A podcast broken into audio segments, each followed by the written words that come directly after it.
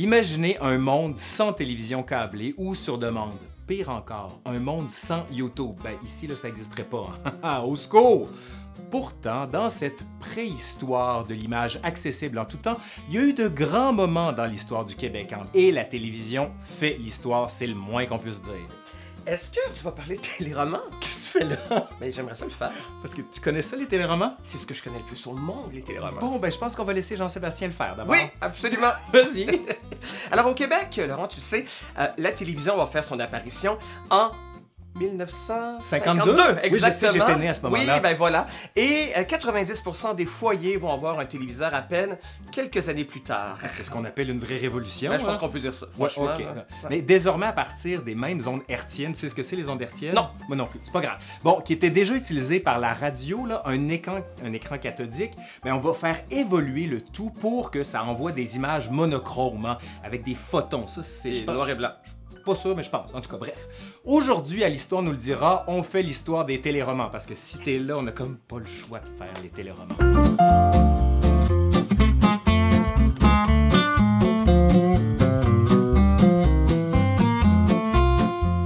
Pour comprendre les téléromans, il faut quand même rappeler un peu le paysage télévisuel d'ici. C'est en 1952 qu'est fondée par le gouvernement fédéral la station CBFT, associée à Radio-Canada. L'idée à l'époque est euh, de contrer l'influence des États-Unis en produisant du contenu canadien, anglophone et francophone. Une décennie plus tard, c'est à peu près 10 ans, en 1961 vient s'ajouter la station privée francophone CFTM Télémétropole, connue évidemment aujourd'hui sous le nom de TVA et euh, propriété depuis l'an 2000 du consortium multiproduits québécois Média. C'est comme une répète là. Enfin, en 1968, à l'initiative du gouvernement du Québec, une seconde charte publique francophone est mise sur pied, Télé-Québec maintenant, qu'on appelait à l'époque Radio-Québec. Cette même année, CBFT, Radio-Canada, diffuse ses premières émissions en couleur.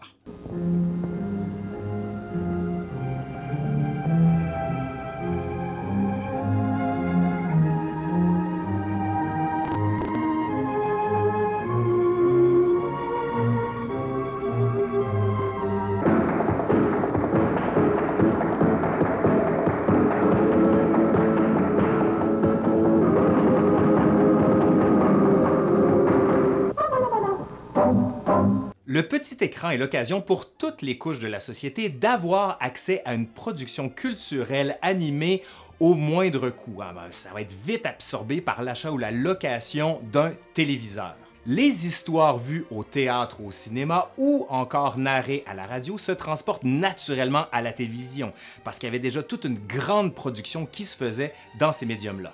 Les feuilletons des années 1950 sont largement une importation des feuilletons radiophoniques écrits par des auteurs comme Roger Lemelin, Geneviève Guévremont, Robert Choquette et Claude-Henri Grignon, La famille Plouffe de 1953 à 1959 ou Le Survenant de 1953, oh, excusez-moi, de 54 à 60. Ils sont d'abord télédiffusés à titre expérimental, ben oui, parce qu'on n'est pas tout à fait sûr de ce que ça vaut. hein. Mais ils reçoivent rapidement une large audience qui voit dans ces productions se refléter la réalité familiale quotidienne et leur adaptation au monde moderne au sortir de la Seconde Guerre mondiale. D'autres succès s'enchaînent. Les belles histoires des pays d'en haut de 1956 à 1970 de Claude Henri Grignon, qu'on peut voir euh, encore actuellement en rediffusion sur ici RTV. Pour vrai, allez voir ça. C'est fascinant de voir comment la télé se faisait à l'époque. C'est fascinant de voir la langue et les décors bouger. Peut-être en ce sens quelque chose d'un petit peu plus intéressant que la nouvelle mouture euh, qu'on peut voir euh, actuellement. Il y a donc du monde fou puis malade dans le monde. La pension Velder de 1957 à 1960, un téléroman de Robert Choquette, ainsi que Joie de vivre. Étonnamment, j'ai jamais entendu parler de ce téléroman-là, de 1950 à 1961, de Jean Després. Jean Després, on le sait, qui était une femme auteure. À noter qu'à cette époque, seuls 14 rues de Galais de 1954 à 1957 d'André Giroux et Cap aux sorciers avec Gilles Pelletier hein, de Guy Dufresne sont des œuvres originales. C'est-à-dire qu'ils n'adaptent pas une œuvre déjà diffusée ou publiée. C'est autour de l'an de grâce 1980 que la télévision couleur devient un standard domestique. Au même moment, ViewStar Incorporated, une compagnie canadienne, offre au monde la télécommande à infrarouge, aussi connue sous le nom horrible de Zappet. Ça a même fait une espèce de truc, hein, Jean-Sébastien. Comment ça s'appelle déjà? Les Zappet d'or, exactement. La merveille coûte alors 180 dollars. Hey, ça, ça fait, de la- fait beaucoup trop d'argent. hein? C'est un chien. Mais non, mais le- levez-vous pas pour applaudir. Le but, c'est de rester assis puis de rien faire. hein. Le but, c'est de devenir une espèce de patate à sofa qui ne sert absolument à rien, où on s'assoit puis le visionneur avec la zapette peut télécommander son contenu. Il peut changer de chaîne, naviguer entre les contenus disponibles sur sa télévision 4K, branchée sur Internet. Vous avez compris qu'on parle d'aujourd'hui, hein, que on fait comme des références. hein.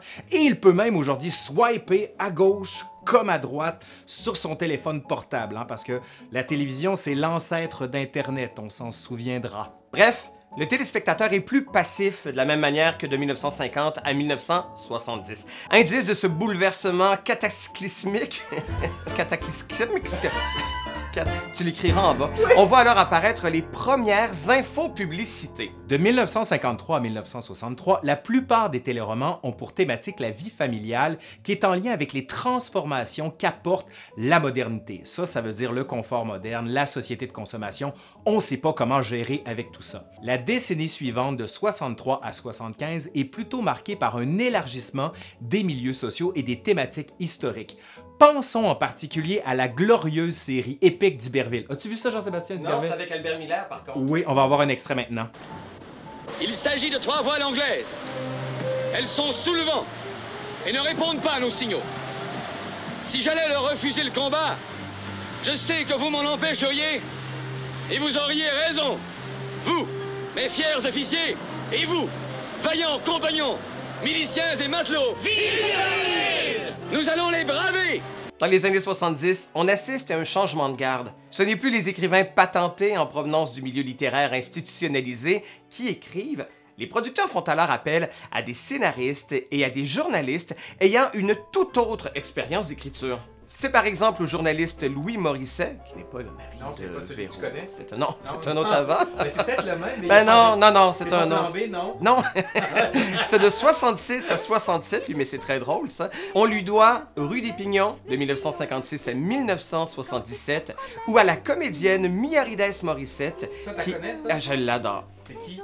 C'est celle qui a écrit Terre humaine, entre autres. En fait, quand Louis Morissette est décédé, elle a pris la relève pour terminer d'écrire Rue des Pignons. Elle est arrivée avec Terre humaine, qui est, ma foi, un des plus beaux téléromans jamais produits ici au Québec. Une belle famille qui habite sur une terre avec des belles valeurs réconfortantes d'autrefois. hein? La survivance. La survivance, hein, à l'époque où euh, le monde n'était pas euh, prisonnier de leur petite machine du diable. Les gens parlaient dans ce temps-là, c'était tellement Un la homme de belle son époque. oui, c'était euh, très beau. Six saisons, allez voir ça. Euh, Il y avait Mitsu qui jouait extrêmement mal euh, là-dedans. Jeannette Bertrand et Jean Lajeunesse, qui est un couple à l'époque, qui vont créer quelle famille Qui va créer une espèce de révolution parce que c'est la première fois qu'on voyait des enfants euh, aussi libres contester l'autorité parentale. Et Duplessis, bien sûr, en 1970, de Denis Arcan. C'était Jean Lapointe, Oui, je pense, Lapointe. qui était formidable par ailleurs. D'ailleurs, on va regarder un extrait Mmh. de Duplessis maintenant. Puis si les autres provinces pensent que le Québec est un embarras pour le reste du Canada, on sortira de la Confédération. Hey, euh, Maurice, parle pas de même, moi tu me fais peur. Ça n'a pas de maudit bon sens. La Confédération, c'est pas la fin du monde. Côté comédie, André Dubois et Jean-Pierre Plante écriront la télésérie du Tac au Tac de 1976 à 82. Télé-Québec, de son côté, produit peu de téléséries, si ce n'est les émissions jeunesse, dont les célèbres Passe-Partout. Non, mais on est-tu écœuré d'entendre parler de Passe-Partout? J'espère qu'ils referont pas de mouture, Non! Oh, ça serait vraiment de mauvais goût. Enfin,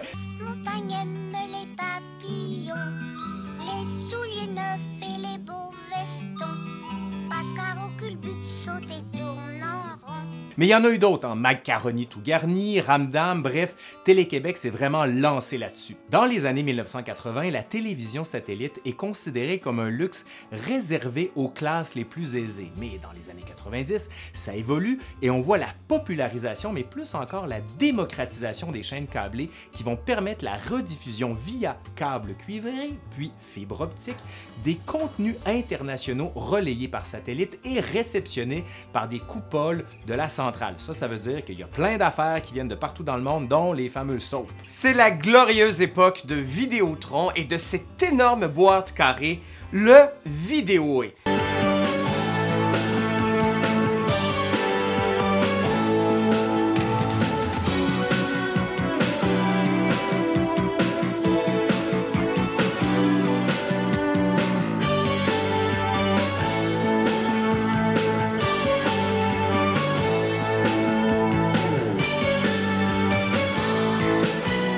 Bienvenue dans l'univers vidéoé.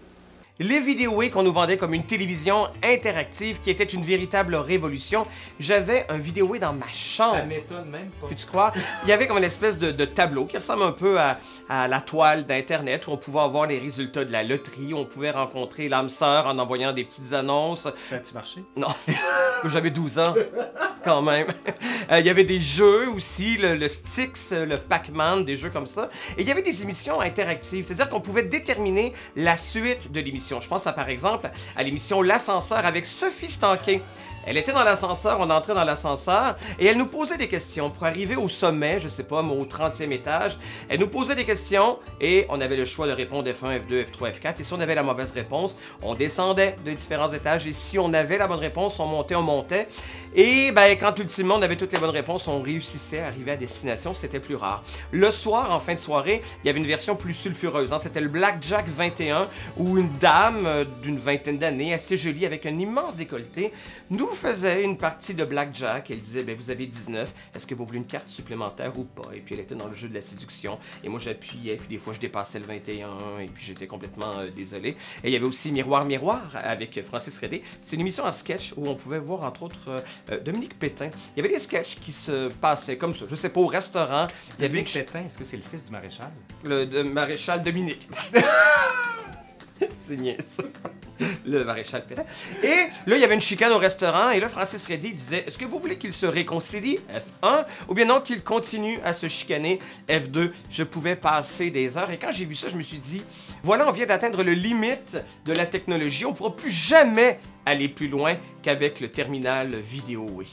C'est aussi à cette époque qu'on assiste au phénomène de banalisation du piratage de contenu. Et oui, même à l'ère de l'analogique, il était possible de pirater le câble. On avait tout le temps un voisin qui était capable de Hey, regarde, j'ai toutes les chaînes, je suis super. Ouais, aujourd'hui, disons que le piratage est devenu plus intense, hein, mais aussi que les conséquences sont plus intenses. Les années 1980-90 voient aussi apparaître la programmation de fin de soirée, le format 30 ou 60 minutes. Les auteurs et les réalisateurs ont alors le champ libre de la censure et abordent des thématiques centrées sur les nouvelles mœurs, les fétichismes sexuels et la violence dans une perspective toute postmoderne, bien sûr. Tu sais ce que c'est postmoderne? Ben oui! Ben moi non plus. Pensons à Terre humaine de 1970 à 1984, à Chambre en ville avec Louise Deschâtelet et ses chambreurs de 1989 à 1996, Je me sens en prison ici, puis je m'en vais. Mais où est-ce que tu vas? Tu peux pas partir comme ça? J'ai appelé mon frère, là. Je vais aller vivre chez eux. Toi, tu t'en vas comme ça? Je pars, c'est tout. Hé, attends une minute, explique-moi. Je leur ai déjà tout dit, là, tu leur demanderas. À Chop Suey de 1987 à Ah, c'était bon, 1988. ça. oui, On s'ennuie de Chop Suey. on s'ennuie beaucoup de Chop Suey.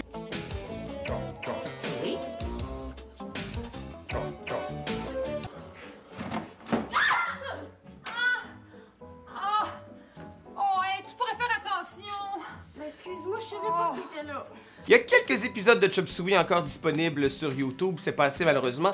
Trois colocataires qui habitaient ensemble. Marie-Soleil Touga qui disait comme patois Chop Anne Bédard euh, qui avait comme euh, patois trotskiste, et euh, Valérie Gagné qui avait comme patois Bob Épine.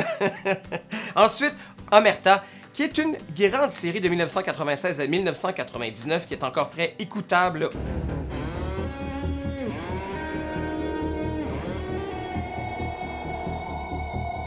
arriver quoi? Couché Couché Couché Lancez compte, qui est une révolution dans la manière de filmer, qui amène beaucoup de cinéma et de Ça, nudité. pour moi, lancez compte, si vous avez une série Ben pour oui. connaître le Québec, vraiment, là, c'est ça. Puis surtout le début, quand ça commençait. Puis toi, tu jouais au hockey, hein, j'en doute pas. Beaucoup. Bon, hey, si vous voulez comprendre ce qu'est là, j'essaie de t'imaginer en jouant au hockey. Gardien de but, entraîneur, défenseur, Non, mais pour vrai, en secondaire 1, on jouait au hockey, mais moi, je savais pas patiner, fait que je me, je me tenais après un cône orange, puis je tournais, puis je faisais rire de moi autour. de-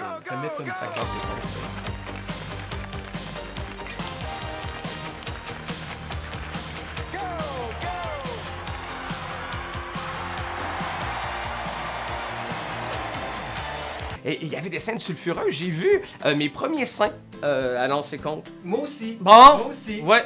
Mais ça vient virer. Ben oui! De 1986 à 1989, et pour les plus jeunes, la très choyée Watatata, qui a duré pendant à peu près euh, trop d'années, de 1991 à 2005. À ce moment-là aussi, le développement des chaînes jeunesse euh, va marquer ce qui peut être considéré comme la dernière génération de télé, ayant pas connu le contenu Internet, Netflix and chill, le mononcle, et la vague de binge-watching, à écouter des séries en rafale de production américaine à partir de la fin des années 2000. Canal Famille produira de nombreuses séries jeunesse comme Radio Enfer de 1998 à 2001 de François Jobin et de Louis Saya, et Dans une galaxie près de chez vous, devenue mythique en de 1999 à 2001, qui en plus d'être une des rares séries de science-fiction québécoise, réunissait une très belle brochette de comédiens, dont Guy Jodoin, Stéphane Crête, Didier Lucien, Sylvie Moreau, Claude Legault, Mélanie Ménard, Réal Bossé, Pascal Monpetit, la regrettée Isabelle Brassard et Paul Amarani, une grenade avec ça évidemment, de 2002 à 2011. Les thématiques historiques et la ruralité ne sont pas mises de côté non plus. Pensons au grand succès de la série Les filles de Caleb.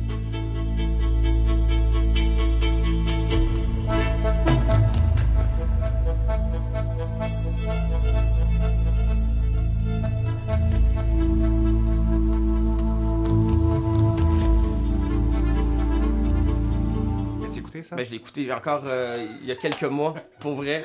Je l'écoute une fois ou deux, trois ans. Il n'y a jamais rien eu de meilleur à la télévision que Les filles de Caleb. Ça a duré seulement un an, de 90 à 91. C'est une adaptation euh, du roman historique de Arlette Cousture, qui n'était pas si bon que ça. hein. C'est une bonne adaptation d'un roman plutôt moyen, euh, j'ai envie de dire, qui a donné une suite avec Blanche 1993. C'est un petit peu moins ça. J'ai l'impression que c'est un petit peu une erreur de casting. Pascal Bussière. Non, non, moi je suis pas d'accord avec toi. Allez, la, la fameuse scène avec Patrice Lécuyer quand il descend du train pour aller la chercher, moi, Oh, ça m'a emporté. ah Mais, non, mais- mais- mais Blanche, elle se peut pas. C'est pas ça. C'est. Ah, parce que, parce que ça se peut, Émilie Bordelot, qui va se taper son étudiant. Écoute, aujourd'hui, Ben en oui, ça se peut, 2018, des- penses-tu vraiment que c'est des thèmes qui passeraient, toi? Sérieusement? Non, mais je veux dire, elle- Blanche est trop précieuse, elle est trop, elle est trop racée, elle est trop. C'est une fille de. Raciste? Racée? non, elle est trop. C'est une fille de médecin, c'est pas la fille d'Émilie Bordelot. C'était pas, non. euh, Ah ouais, c'est le pas? truc- Ben oui, elle avait, avait un, un français presque normatif et euh, Ah, euh, ils ont grandi 20 dans une maison dans la grande pauvreté à Saint-Tite et puis elle a comme un. non, j'y ai pas cru. J'y ai pas cru du tout. J'exagère, mais quand même. Pensons aussi à la série Marguerite Volant en 1996 ou Bouscotte. Bouscotte, c'est mon cousin. Ah oui, c'est vrai? Ouais, Julien Bernier-Pelletier, de 1997 à 2001, de Victor euh, Lévy-Beaulieu. Les années 2000 voient le développement de la diffusion de séries en fin de soirée, ça veut dire après 21h. hein, et ça permet d'exploiter des thématiques plus sombres et plus complexes, comme par exemple Grand Ours, ça, ça a marqué du monde, Le Négociateur, mais il y en a plein d'autres, là, on n'en finirait plus. C'est aussi à ce moment que se développe davantage la présence marquée des femmes héroïnes. Virginie, Fortier, La Galère, District 31 de Luc Dionne, qui est en cours encore actuellement. Mais ce qu'on tient, évidemment, c'est que les téléromans d'aujourd'hui sont pas intéressants. C'était vraiment meilleur dans l'ancien temps. Alors écoutons nos téléromans sur YouTube et sur voyons. Prise 2. Oui, Mais ça- voyons. ça m'intéresse plus aujourd'hui. moi. Mais, mais ça veut dire qu'il se fait juste de la marde. Bon, ben, on lance un défi à tous ceux qui font des téléromans actuellement de convaincre Jean-Sébastien ou encore de l'inviter comme acteur pour Ouais. qu'il voit comment ça se passe. Ça, je pense que ce serait un bon défi pour tout le monde. Ça été d'être bon après Chop Suey, les téléromans. Bon, ben, on va faire un remake de Chop Suey.